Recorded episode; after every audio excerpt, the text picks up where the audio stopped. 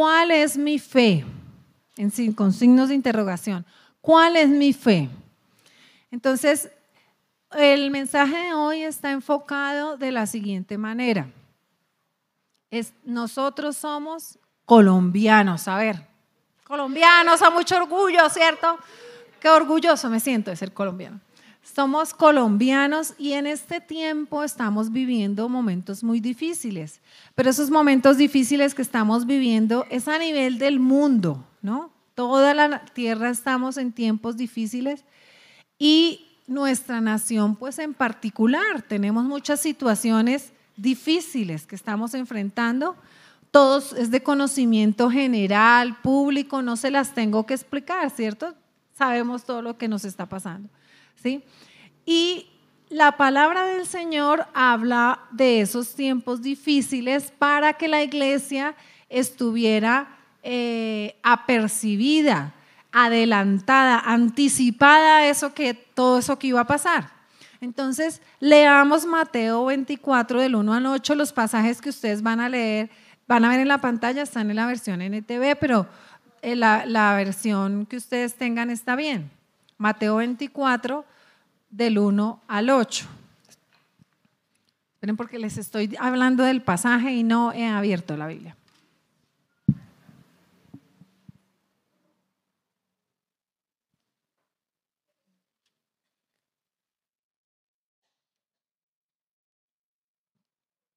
Entonces dice el pasaje desde el versículo 1 al 8. Jesús predice eventos futuros. En la otra versión creo que dice señales antes del fin. Cuando Jesús salía del terreno del templo, sus discípulos le señalaron los diversos edificios del templo. Pero él, él les respondió, ¿ven todos estos edificios? Les digo la verdad, serán demolidos por completo. No quedará ni una sola piedra sobre otra. Más tarde Jesús se sentó en el monte de los olivos. Sus discípulos se le acercaron en privado y le dijeron, dinos, ¿cuándo sucederá esto? ¿No? Los discípulos dijeron, aprovechemos que Jesús es nuestro amigo. ¿Cuándo sucederá esto? ¿Qué señal marcará tu regreso y el fin del mundo? Jesús les dijo, no dejen que nadie los engañe, porque muchos vendrán en mi nombre y afirmarán, yo soy el Mesías, y engañarán a muchos. Oirán de guerras y de amenazas de guerras, pero no se dejen llevar por el pánico. Es verdad, esas cosas deben suceder, pero el fin no vendrá inmediatamente después. Una nación entrará en guerra con otra y un reino contra otro reino. Habrá hambres y terremotos en muchas partes del mundo. Sin embargo, todo esto es solo el comienzo de los dolores del parto, luego vendrán más. Amén. Entonces, esta es un, un, pronóstico que ya hemos leído en otras oportunidades, ¿no? Entonces, el Señor dejó ese pasaje para que nosotros pudiéramos anticiparnos. Generalmente a los seres humanos nos gusta mucho y caemos mucho en la adivinación del futuro. ¿Sí? Es una de las debilidades humanas. Entonces queremos saber qué va a pasar. Entonces por eso consultamos adivinos, brujas, etcétera. ¿Cierto? Porque queremos anticiparnos a ver qué va a pasar y nos causa mucha curiosidad. Entonces miren esa curiosidad que el Señor nos dejó ese pasaje para que nosotros estuviéramos anticipados. Pero a veces saber todo no es tan bueno. Porque qué tal que el Señor piense en esto. Si a usted se enterara del día en que usted se va a morir y dijera, tal fecha le toca a usted el turno, ¿sí? Entonces usted piense, ¿sería bueno o sería malo saber exactamente esa fecha? De pronto no sería tan bueno, ¿cierto? Porque entonces los días previos, imagínese, a usted le empieza a dar ya como la taticardia, ya casi llega el día. ¿Sí? Eso no sería tan bueno, pero a nosotros nos encanta saber el futuro. ¿Sí? Es una curiosidad que tenemos. Pero el Señor dijo, no, no tan exacto con fechas, y la fecha se la reservó Él, pero nos dijo, observen tales cosas. ¿Sí? Para que nosotros estuviéramos pilos, para que estuviéramos truchos, diríamos aquí en Colombia, ¿no? Estuviéramos truchos. ¿Y qué significa estar trucho? Estar trucho quiere decir que yo estoy preparado, ¿cierto? No me coge ahí de improviso. Pero es inevitable que nosotros, al ver las cosas que suceden, nos preocupemos. Bueno, hablando, hago un paréntesis, hablando de eso mismo, de saber el futuro, yo me quedé pensando en eso y dije, pobrecito Jesús, porque Jesús sí sabía que era su hora, ¿no? Y entonces cuando empezaron a ocurrir ciertas cosas, pues la angustia fue tremenda del Señor Jesucristo, porque él sabía que llegaba ese momento. Yo dije, no, como que no es tan bueno saber anticiparse tanto. Bueno, pero es inevitable que nosotros nos sintamos preocupados porque a ninguno nos gusta sentir incertidumbre. Eso es feo, no nos gusta. Sí, es, feo sentir inestabilidad, que es lo que estamos sintiendo en generalidad, estamos sintiendo nosotros. Porque como no se sabe hacia dónde vamos bien, ni, ni las situaciones de nuestra nación no son claras, entonces en general la población, si yo hiciera una encuesta, saldría que todos estamos preocupados, ¿sí? Estamos preocupados, asustados, dicen aquí, ¿sí? Entonces, cada uno de nosotros asumimos de forma diferente esta situación que nos está pasando. Y eso lo asumimos diferente porque cada uno tenemos personalidad diferente. Entonces hay personas que pronto no son tan estresadas, toman como más suave las cosas, entonces no están tan súper preocupados. Pero otros sí estamos con los pelos de punta, ¿cierto? De punta los pelos y decimos, no, pero ¿cómo? Pero aquí, pero allí, nos preocupamos y nuestros hijos y qué vamos a hacer, ¿sí? Y si la salud, y si quitan la EPS, ¿sí? Y si tenemos una enfermedad crónica, entonces uno dice, y si me quitan la EPS y todo eso, todos esos problemas que estamos viviendo nos causan angustia, pero los enfrentamos diferente cada uno. Por eso no nos debemos comparar unos con otros, porque si este que está aquí al lado mío no está tan preocupado yo sí, pues es respetable lo que él siente y lo que yo siento, ¿cierto? La personalidad, mis amados, es un conjunto de sentimientos, pensamientos y emociones que se encuentran ligados al comportamiento. Y con eso es que nosotros interpretamos la realidad. Entonces, cada uno desde nuestros sentimientos, piense sus sentimientos, desde sus pensamientos y lo que tiene elaborado en su mente como individuo, ¿sí? desde esas emociones, es que nosotros tenemos eso conectado a nuestras acciones, a lo que hacemos en el día a día, y con eso es que interpretamos lo que está pasando. Por eso, cada uno de nosotros es diferente en cómo asumimos. Ahora, hablemos de nosotros, hablemos de personas que creemos en Dios, de alguna manera creemos en Dios. Entonces, ¿cómo asumen estas cosas los hijos de Dios, los justos? Entendiendo que los justos, esperen porque aquí me estoy adelantando, pero aquí puse, los justos son aquellos que caminan con Él los que caminan conforme a sus mandamientos. Esta se considera una persona justa. Entonces, dijimos que lo asumimos desde nuestra personalidad, pero nosotros también lo asumimos desde nuestra espiritualidad. Entendiendo la espiritualidad, la visión de nuestras convicciones espirituales. Cada uno tiene aquí una concepción de Dios y de lo que es ser espiritual. Desde esas convicciones asumimos la realidad que vivimos. ¿sí? Entonces en la palabra encontramos, porque aquí hemos venido en esta mañana a escuchar un mensaje que provenga de la palabra de Dios para ver nosotros qué con eso que está pasando. ¿sí? En la palabra del Señor encontramos la historia del pueblo de Israel. Y esa historia nos la dejó Dios escrita ahí como una eh, fotografía, un video de lo que había pasado con una nación y que era su pueblo y nosotros pudiéramos hacer esa comparación, esas analogías. Entonces, hubo varias situaciones donde podemos ver en esa historia de ese pueblo que ocurrieron cosas que afectaron a toda la nación como pueblo. ¿sí? Entonces, aunque ocurrieron esas historias, vamos a ver esas historias cuáles fueron, una de esas historias, podemos ver en esas historias que los justos fueron ayudados por el Señor. ¿sí? Recordemos que los justos son los que caminan conforme a sus mandamientos. Entonces, por ejemplo, hubo un momento en que Dios decretó un juicio sobre el pueblo pueblo.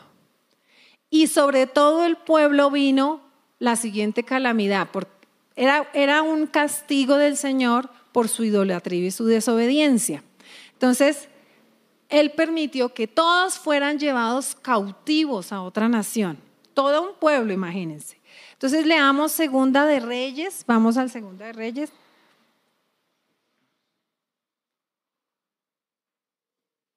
A ver, Reyes.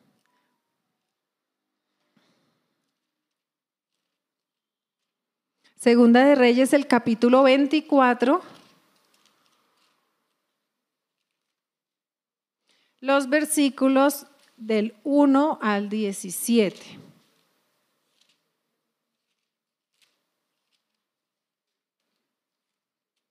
Listo. ¿Están ya ahí, mis, mis, amados? Listo, estamos ahí. Entonces, del 1 al 17 dice, durante el reinado de Joacim, Nabucodonosor, rey de Babilonia, invadió la tierra de Judá. Joacín se rindió y le pagó tributo tres años, pero después se rebeló. Entonces el Señor mandó contra Judá bandas de saqueadores babilonios, arameos, moabitas, amonitas, a fin de destruirla, tal como el Señor lo había prometido por medio de sus profetas. Estas calamidades le sucedieron a Judá por orden del Señor. Él había decidido expulsar a Judá de su presencia debido a los muchos pecados de Manasés, quien había llenado Jerusalén con sangre inocente. El Señor no perdonaba eso. Los demás acontecimientos del, reinado de Joacín y todos sus logros están registrados en el libro de la historia de los reyes de Judá. Cuando Joacín murió, su hijo Joaquín lo sucedió en el trono. A partir de entonces, el rey de Egipto no se atrevió a salir más de su país porque el rey de Babilonia conquistó toda la región que anteriormente pertenecía a Egipto, desde el arroyo de Egipto hasta el río Éufrates. Joaquín tenía 18 años cuando subió al trono y reinó en Jerusalén tres meses. Su madre se llamaba Neusta y era hija de Elnatán de Jerusalén. Joaquín hizo lo malo a los ojos del Señor igual que su padre.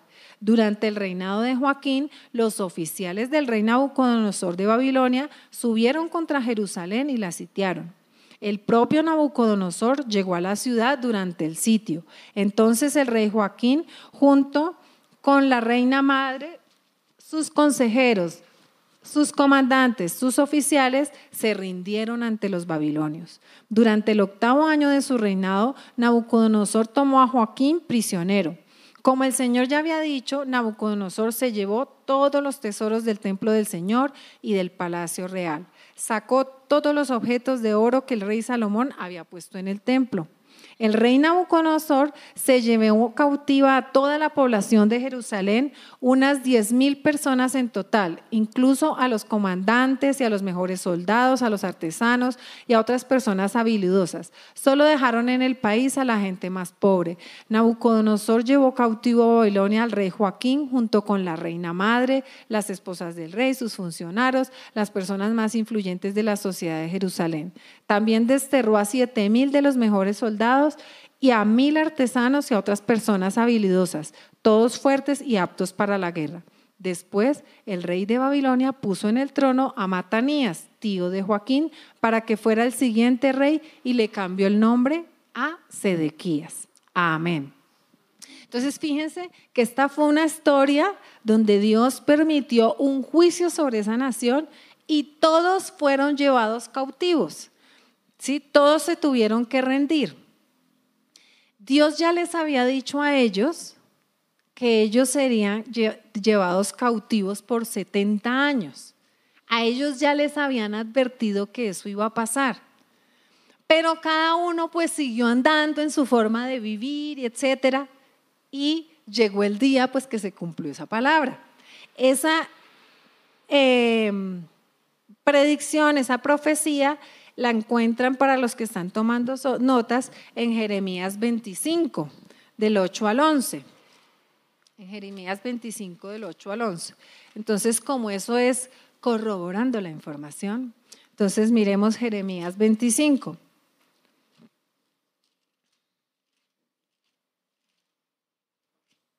Jeremías 25 del 8 al 11. Sigan allí la lectura, que cuando uno mismo lee es más fácil la comprensión.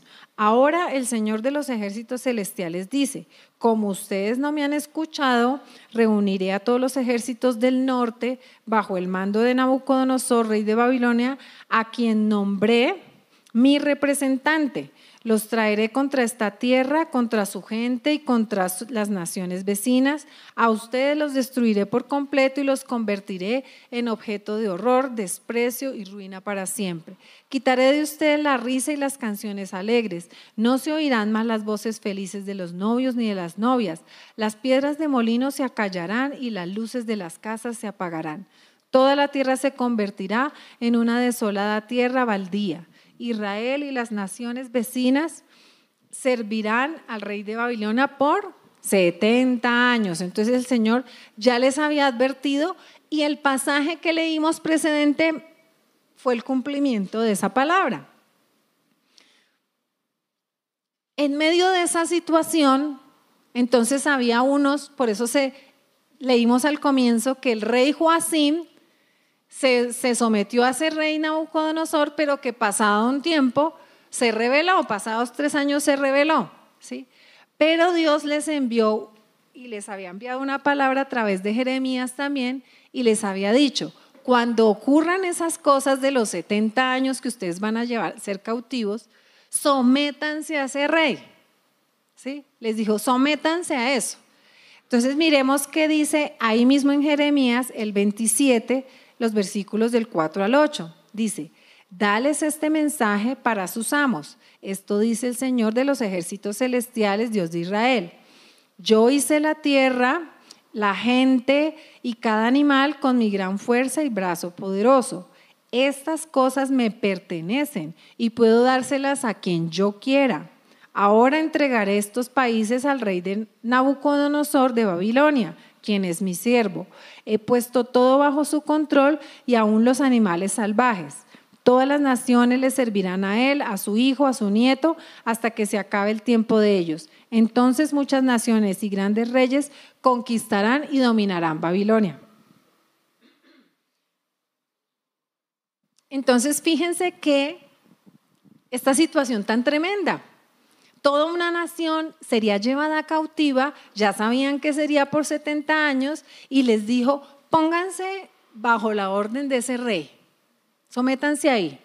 Entonces era como una, una cosa eh, que, eh, que sufrió todo un pueblo.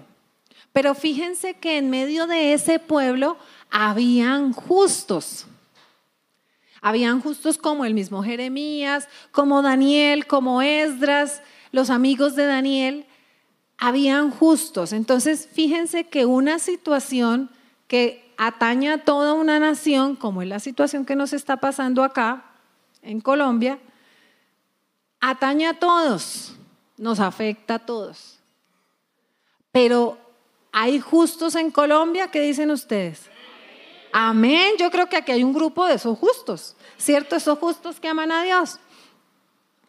Entonces, fijémonos que siempre que Dios permite algo así, hay una intervención de Él para sostener a los justos.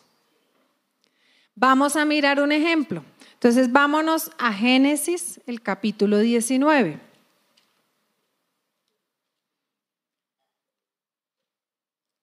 Génesis 19.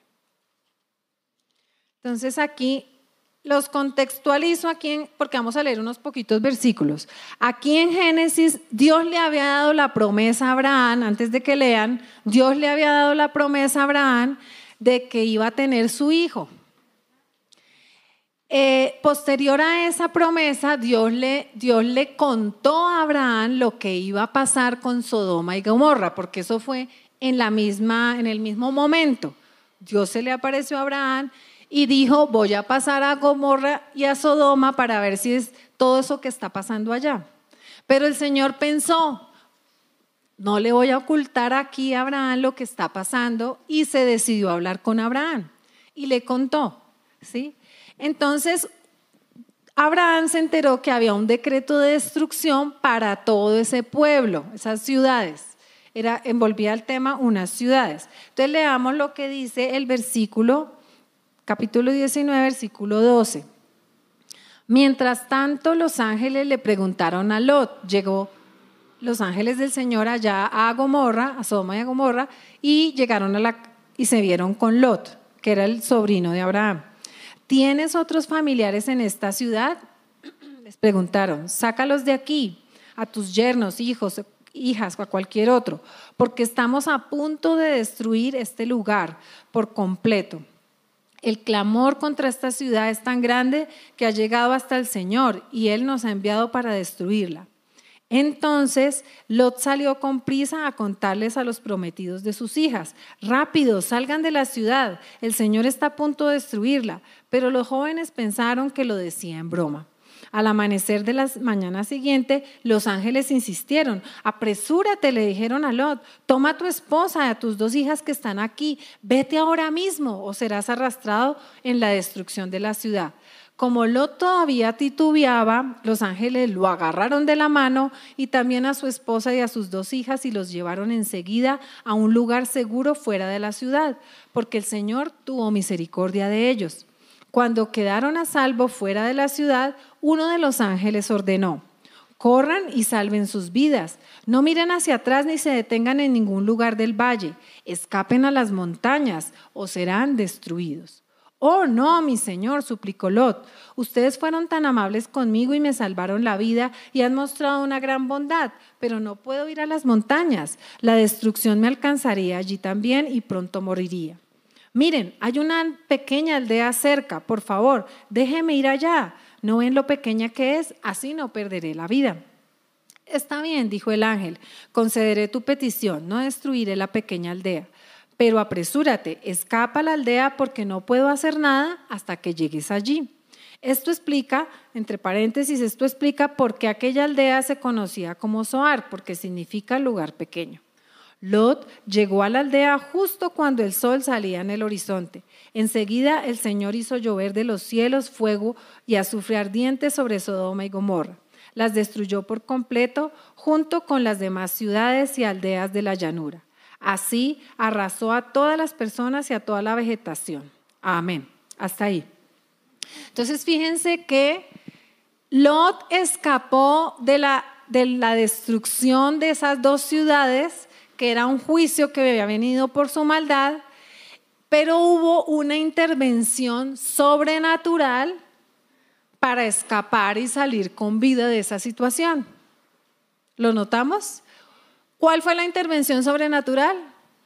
Le mandaron los ángeles allí al hombre. Ángeles que les tocó sacarlos de la mano y llevárselos. Sí, hubo una intervención sobrenatural allí. Entonces vamos a ver otro ejemplo. Leamos en Daniel el capítulo 1.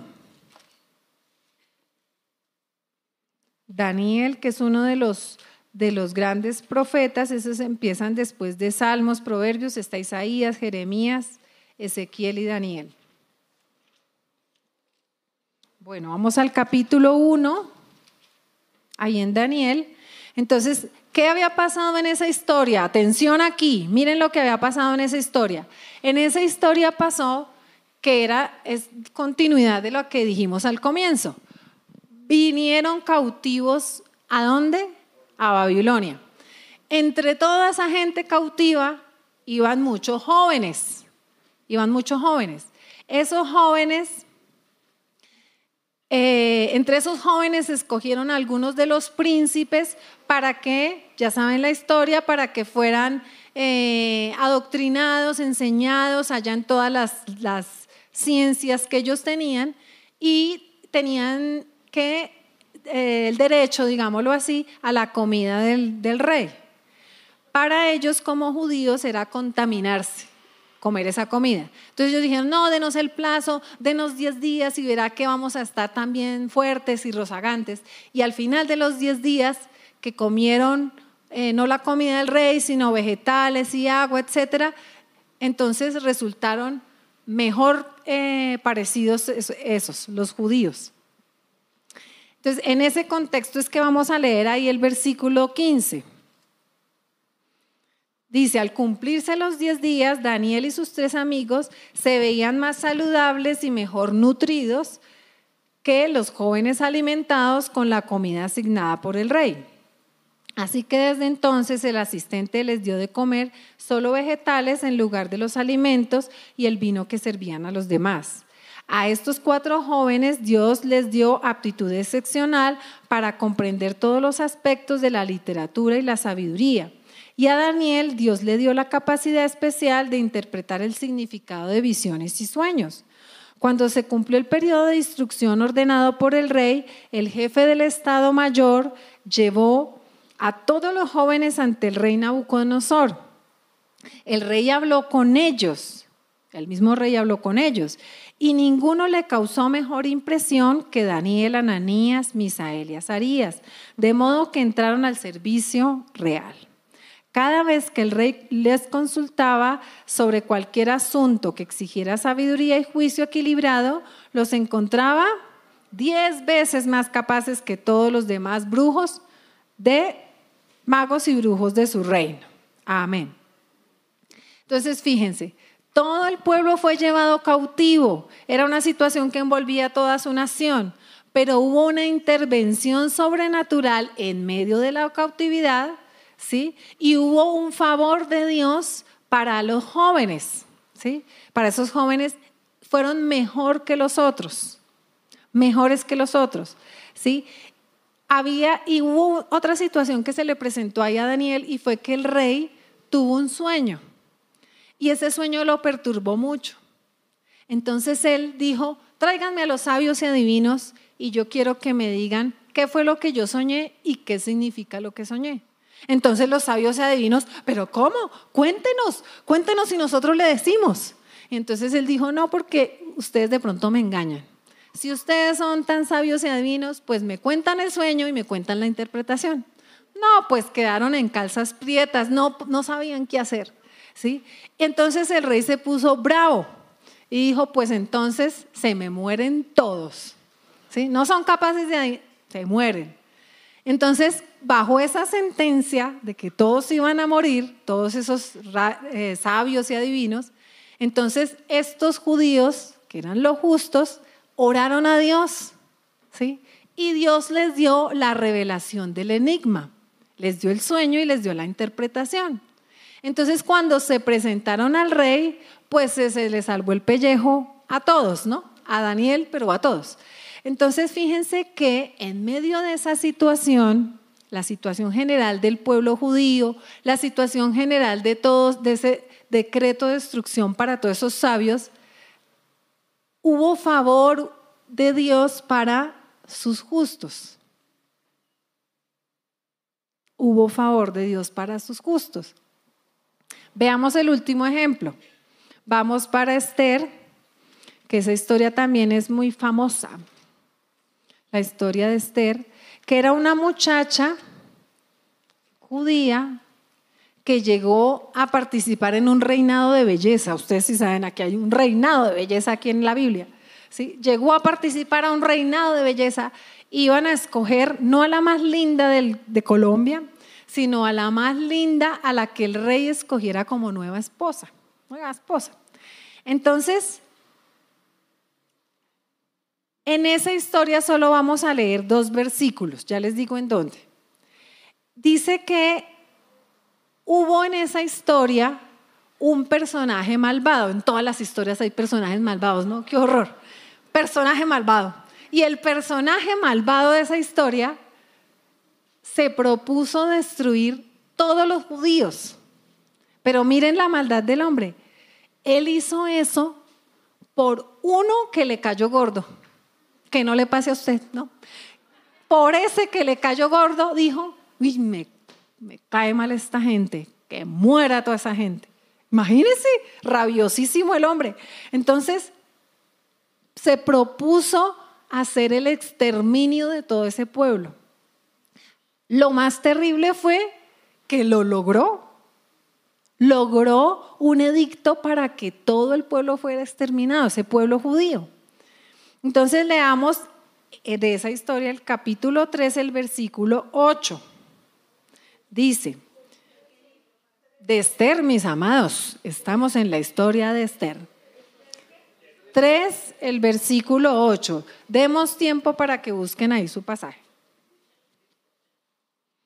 Esther 3, el capítulo 8. Eh, capítulo 3, versículo 8. Dice, luego Amán se acercó al rey Jerjes y le dijo, hay cierta raza dispersada por todas las provincias del imperio que se mantiene aislada de todas las demás.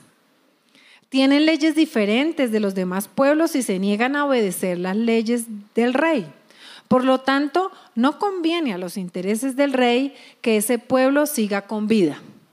Y vamos al versículo 13. 13. Se enviaron comunicados a todas las provincias del imperio mediante mensajeros veloces con orden de matar, masacrar y aniquilar a todos los judíos, jóvenes y ancianos, incluso las mujeres y los niños, en un solo día. El plan estaba programado para el 7 de marzo del año siguiente. Las pertenencias de los judíos serían entregadas a los que los mataran. Entonces, fíjense que esto era una amenaza para todo un país, todo un pueblo, una amenaza general. Pero hubo una intervención sobrenatural. ¿Cuál fue esa intervención sobrenatural? Esther, ¿cierto? Dios la puso allá en el lugar indicado para el momento indicado y hubo una defensa del pueblo para que no fuera destruido. Contra viento y marea no había cómo, de, cómo se salvara esa situación pero Dios proveyó intervención sobrenatural. Entonces, retomemos. ¿Cuál es la idea de este mensaje? De este mensaje es que puede haber una situación permitida por el Señor. Siempre es permitida por el Señor. Desastre, guerras, sequías. Ay, aquí caigo en cuenta que me quedó cuando pasé los, los apuntes me quedó sin pasar un ejemplo. un gobierno permite Dios una crisis económica, hablando del tiempo presente, ¿no? Del tiempo presente. Dios permite una situación que nos atañe a todos. Y hay una afectación generalizada, que es lo que nos está pasando. Dijimos al comienzo de este mensaje ¿Cómo asumen los hijos de Dios esto? Dijimos que lo asumimos desde nuestra personalidad o nuestra forma de ser y lo asumimos desde nuestra espiritualidad. ¿Cierto? En los ejemplos que acabamos de ver, nosotros podemos, apreciar en esos ejemplos que la confianza en Dios de sus justos desata la intervención divina. La confianza en Dios es lo que desata la intervención divina. Y es el centro de este mensaje, ¿sí? Ahora yo les pregunto, cada uno se va a preguntar, ¿cómo es nuestra confianza? ¿Cómo es nuestra fe respecto a la situación que estamos viviendo como país? ¿Cómo es nuestra fe? Respecto a, pregúntese allí yo cómo pienso respecto a toda esta situación. Entonces, un factor es cómo lo ve usted, cómo lo veo yo. ¿Sí? Entonces, ¿cómo vemos a nuestra nación? Nosotros valoramos nuestra nación o tal vez en este momento la despreciamos profundamente, nos sentimos mal de ser colombianos, la canción de qué orgulloso me siento de ser colombiano no aplica, ¿sí? No aplica, ¿sí? Cómo nos sentimos nosotros como colombianos en este momento, ¿sí?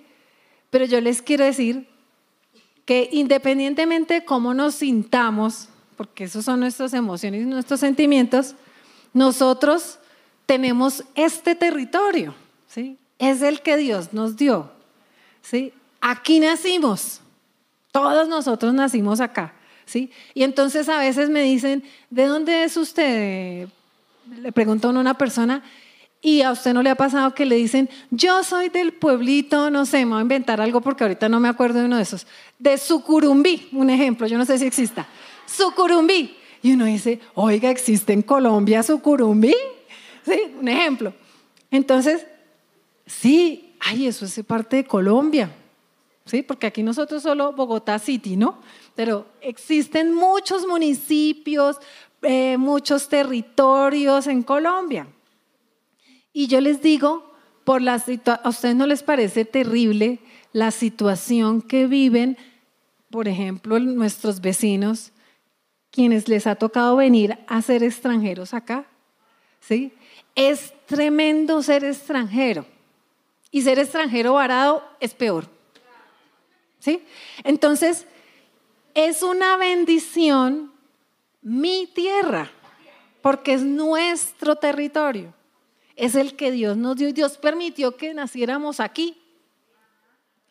Entonces nosotros, una, un factor es cómo nosotros vemos nuestro país.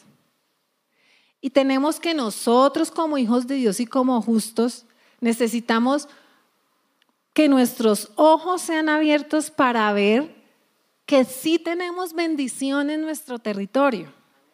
Que la bendición no está en el territorio de allí, de allí, de allí, de otras vecindades, no es allá la bendición.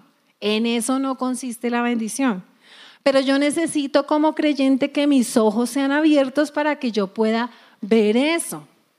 Y no que estemos viviendo aquí y con ese anhelo que, no, es que de pronto allá en el otro país, allí, allí, allí, es mejor. ¿Sí? Hay otro factor y es ¿a quién nos unimos para hablar de Colombia? ¿Con quién es que yo charlo sobre Colombia? Entonces, no, si yo charlo con los desanimados, con los negativos, con el enemigo, charlo yo con el enemigo sobre Colombia, ¿sí? Charlo solo con el noticiero, solo noticias, imagínese usted, ¿sí? O yo hablo con Colombia con, con aquel que cree y confía en Dios? ¿Qué óptica tiene el que cree en Dios y confía en Dios? Va a tener una óptica correcta, ¿cierto? Entonces, ahora les pregunto, tercera pregunta, ¿cuál es su fe? ¿Cuál es su fe en este momento? La fe que cada uno tiene en este momento y siente en su interior en cada momento, en este momento, está combinada por lo que ustedes ven y por lo con quien están hablando. Se unen esos dos factores. ¿sí? ¿Con quién estamos hablando acerca de Colombia? ¿Qué hablamos y cómo vemos nosotros mismos eso? ¿Sí? Entonces aquí viene la confrontación. Paren oreja. Aquí viene la confrontación. ¿Cuál es nuestra fe en esta situación generalizada que estamos enfrentando como nación? Nuestra fe, piensen en los ejemplos que leímos. Nuestra fe es morir con todos, como en el caso de los judíos que fueron amenazados para destrucción. No, pues la fe fue morir con todos. Nos tocó, aquí nos llegó la hora el primero de marzo, dijeron los judíos. Nuestra fe es que vamos a tener carencias como todo el mundo. Esa es nuestra fe, que las cosas están mal y vamos a, estar mal y vamos a comer solo lo que el presidente diga. Esa es nuestra fe. ¿Sí? ¿Cuál es nuestra fe? Que no hay posibilidades para nuestros hijos, que estamos en el país que no hay posibilidades. Esa es nuestra fe. ¿Cuál es nuestra fe? Que no hay esperanza porque en la generalidad el pueblo se siente desesperanzado, etcétera, etcétera, etcétera. Les podría hacer muchas preguntas de esas, ¿sí? ¿Cuál es nuestra fe? Entonces, vamos a leer un pasaje que me regaló el Señor preparando esta enseñanza, que yo quedé plop, porque ahí se englobaban los personajes de, los ejemplos que les, que les estoy, que les estoy trayendo en esta mañana.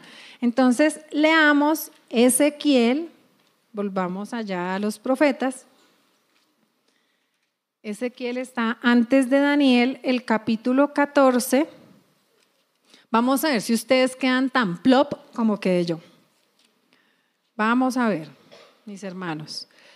Vamos a leer Ezequiel 14 desde el versículo 12. ¿Ya lo tienen ahí?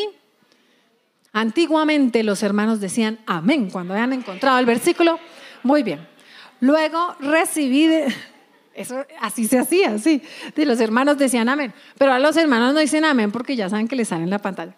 Bueno, luego recibiste mensaje del Señor, hijo de hombre. Pongamos, supongamos, supongamos, dice el Señor ahí, supongamos que los habitantes de un país pecaran contra mí y yo alzara mi puño para aplastarlos al cortarles la provisión de alimento y al hacerles pasar un hambre que destruyera tanto a personas como animales. Aunque, fíjense lo que nota ahí, aunque Noé, Daniel y Job, hablando de personas justas, estuvieran allí, su justicia los salvaría. ¿A quiénes? Solo a ellos y no a ningún otro, dice el Señor soberano. O supongamos que yo les enviara animales salvajes que invadieran el país, mataran a los habitantes y dejaran la tierra desolada y demasiado peligrosa para ser transitada. Tan cierto como que yo vivo, dice el Señor soberano, aunque estos tres hombres, los justos, estuvieran allí, no podrían salvar ni a sus hijos ni a sus hijas. Se salvarían solo a ellos tres, pero la tierra quedaría desolada. O supongamos que yo provocara guerra contra el país y mandara ejércitos enemigos para destruir tanto a personas como animales. Tan cierto como que yo vivo, dice el Señor soberano, aunque esos tres hombres estuvieran allí, no podrían salvar ni a sus hijos ni a sus hijas Solo ellos tres se salvarían. O supongamos que yo derramara mi furia y enviara una epidemia al país que matara tanto a personas como animales. Tan cierto como que yo vivo, dice el Señor soberano, aunque Noé, Daniel y Job estuvieran allí, no podrían salvar ni a sus hijos ni a sus hijas. Solo ellos tres se salvarían por causa de qué? De su justicia. Ustedes quedaron tan plop como yo. ¡Ay, sí! ¡Plop! Ustedes vieron Condorito, ¿no? Los que, los que alcanzamos a ver Condorito, entonces, plop, caía Yayita ya con los pies para arriba. Entonces, concluyamos lo siguiente, mis amados. Fíjense que ese pasaje dice que la salvación es personal, eso lo hemos dicho, ¿no? No, es que la salvación es personal, ahora tenemos ese, ese estribillo, ¿cierto? Ese estribillo de la salvación es personal. Pero aquí en estas situaciones, el Señor estaba mostrándole a Ezequiel y le decía, si yo permitiera tales y tales y tales situaciones, ¿sí? Dice, así estuvieran ellos tres que son mis justos, para dar un Señor un ejemplo, esos justos, eso caería lo que yo permito. Entonces, mi fe y mi confianza, ¿en dónde está? ¿En lo natural, en lo que está pasando, que es una realidad? ¿O mi confianza está en el Dios vivo? Ese debe ser nuestro cuestionamiento en esta mañana. ¿Dónde está nuestra confianza? Amén.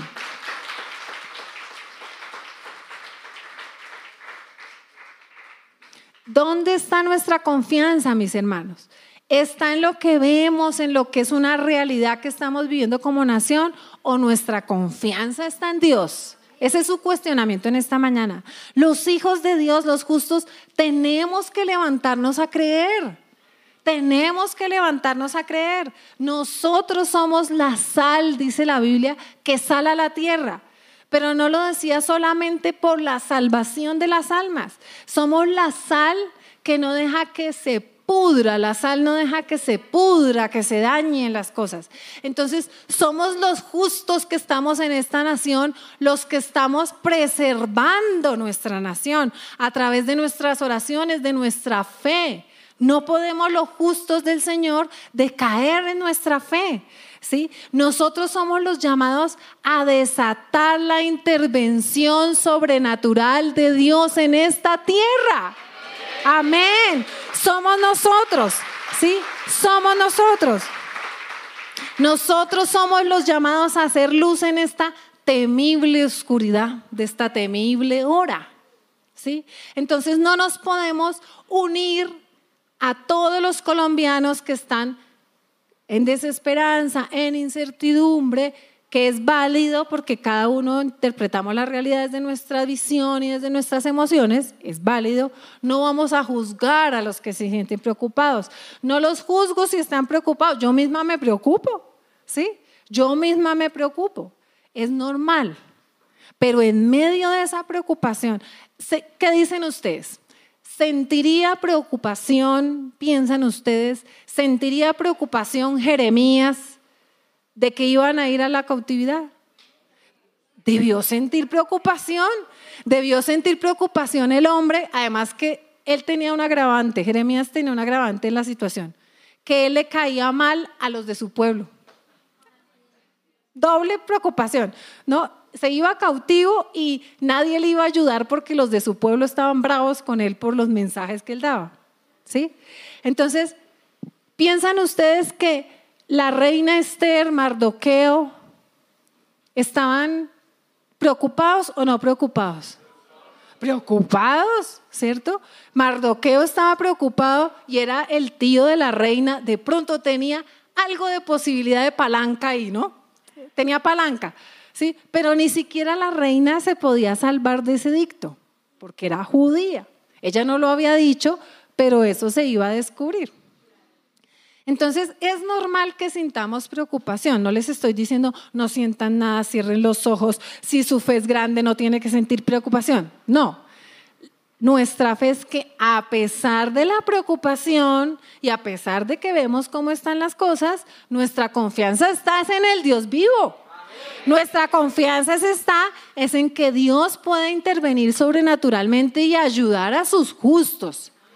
Puede proveer eh, alimento sobrenatural, gracia, puertas abiertas para nuestros hijos. Lo que se necesite, Dios lo va a hacer.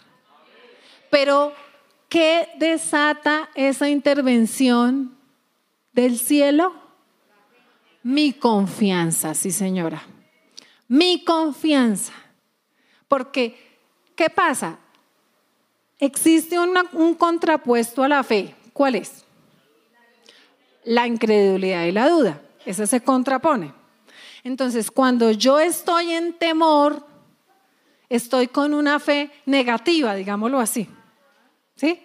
No positiva, sino negativa. Entonces, yo estoy en duda y en incredulidad. En duda y en incredulidad no se desata la intervención sobrenatural, porque el poder de Dios se acciona es por la fe de nosotros. Entonces, en esta mañana vamos a orar. Cada uno sabe cómo se siente. No estoy aquí para juzgarles, ni para juzgarme a mí misma. Sino para que nosotros podamos, entonces, porque entonces no, cerremos Colombia, vámonos todos para Estados Unidos, camine, vámonos todos para Estados Unidos. Cerremos Colombia, vámonos para, ¿para dónde nos vamos? Díganme algo. Para Canadá, vámonos para Canadá con la maleta. No, no podemos hacer eso. ¿sí? Estamos aquí. ¿sí? Estamos aquí. Esa es nuestra realidad, ¿cierto? Ay, yo no tengo nada, yo ni apartamento propio tengo, pastora. Yo armo la maleta y me voy. Australia, vámonos. No, no, no. No podemos huir. ¿Sí? Tenemos es que enfrentar, tomar valor y enfrentar. Y nosotros no somos cualquier colombiano, nosotros somos los justos de Dios. ¿Sí? Entonces, eso es lo que vamos a hacer. Póngase de pie, vamos a orar. Porque esto sin tomar una decisión no hace ningún efecto, solo es un mensaje bonito. En esta mañana ustedes y yo vamos a hacer una oración y cada uno va a decidir qué va a hacer. Yo tengo la fe que, que pase lo que pase y venga lo que venga, Dios cuida de sus gustos, de sus hijos. Ahora pregúntese, ¿yo soy uno de los justos de Dios? porque ahí sí estaríamos en graves problemas. No puede accionar la fe si usted no es un justo de Dios, ¿sí? Porque no conoce a Dios ni está entregado a Él, ¿sí? Primer paso en esta mañana es soy justo delante de Dios, estoy sometido a su palabra y a sus mandamientos, o si no, este es el día que hizo el Señor para que usted se reconcilie con Él. Reconcíliese con Dios. Acepte al Señor si no lo ha aceptado en su corazón. Dígale, te necesito, Señor. No puedo pasar esta situación que nos está pasando sin ti. Y así como vimos los ejemplos en la palabra, así como los vimos, pasa que Dios va a hacer cosas que nosotros no nos imaginamos. Cosas sorprendentes. Ahí donde usted está, donde usted vive, en Chucurumbí, el pueblo pasa, a donde haya un justo, va a haber cosas, va a haber protección de Dios, provisión de Dios, sostenimiento de Dios. ¿Sí? Así se acabaran las EPS, que es el gran susto del momento, ¿no? Pues Dios hará algo para nosotros. Amén. Entonces oremos. Señor, te damos gracias por esta mañana, Señor. Y aquí estamos, este grupito de personas, Señor, este grupito de colombianos estamos ante ti, Señor. Nosotros solo podemos decirte gracias por tu presencia, Señor, en este lugar. Tú dices que donde están dos o tres invocando tu nombre, allí estás tú, Señor. Y aquí estamos invocándote en esta mañana, Señor. Te tenemos a ti, Señor. Tú nos entregaste este territorio, Señor, esta Colombia nosotros estamos ante ti, Señor, para decirte creemos en ti, Señor. Perdónanos toda incredulidad, perdónanos toda duda de nuestro corazón, perdónanos todo pecado, póngase a cuenta con Dios. Señor, perdónanos toda forma de pecado, de transgresión, perdónanos toda maldad de nuestro corazón, de nuestro accionar, de nuestro hablar, que hace que nosotros no seamos justos delante de ti, Señor. Los juicios tuyos llegan, Señor, a las naciones de la tierra, pero donde estén tus justos, tú enviarás intervención sobrenatural para ayudarnos, Señor.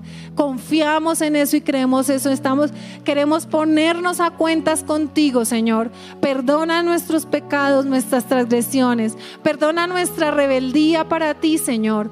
Perdona cuando no nos hemos querido someter a tu palabra, Señor. Perdona cuando hemos hecho caso omiso de tus mandamientos, Señor. Perdona porque Muchas veces siendo tus hijos, Señor, caminamos como los que no son tus hijos, Señor. Perdónanos y límpianos. Límpianos a nosotros, limpia a nuestros hijos, Señor. Te lo pedimos en el nombre de Jesús. Hoy, Padre, nosotros queremos hacer... Eh, esa promesa hacia ti, Señor. Queremos caminar contigo. Queremos ser parte de tu pueblo, Señor. Queremos poner nuestra mirada en ti, Señor. Queremos, Señor, poner nuestra nación en tus manos, Señor.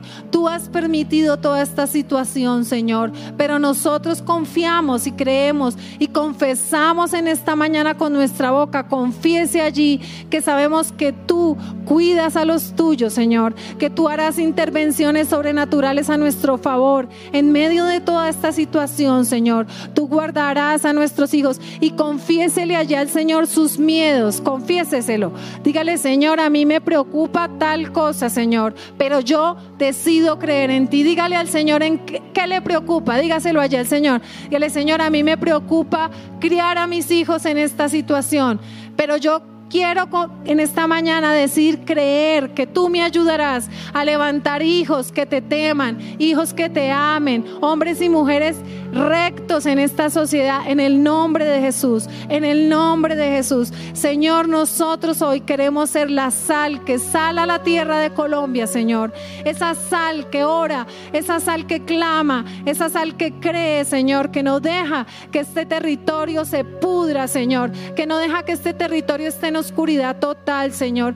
En el nombre de Jesús nos levantamos para bendecir nuestra tierra, Señor. Le hable palabras de bendición hoy. Si el enemigo levanta, toda la nación está hablando palabras de maldición, nosotros hablaremos palabras de bendición, Señor. Bendecimos nuestro territorio, este territorio que tú nos diste, lo bendecimos en el nombre de Jesús. Hablamos palabras de vida sobre Colombia entera, Señor. Te damos gracias por este territorio precioso que tú nos diste, Señor.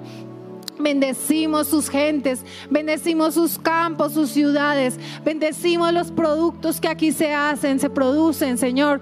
La tierra que tú nos has dado la bendecimos en el nombre de Jesús. Bendecimos nuestros gobernantes, bendecimos a los principales, Señor. Bendecimos, Padre Santo, la iglesia en Colombia, Señor. Gracias, gracias porque este es un territorio de bendición, Señor. Y tú, Padre Santo, nos proveerás, nos sustentarás, nos ayudarás, Señor, en medio de todo esto. Y cuando toda esta hora oscura haya, pasado, daremos gloria a tu nombre, Señor, porque habremos experimentado tu gloria en nuestras vidas y en nuestras familias. En el nombre de Jesús, muchas gracias te damos, Padre. Amén, amén y amén. Amén. Amén.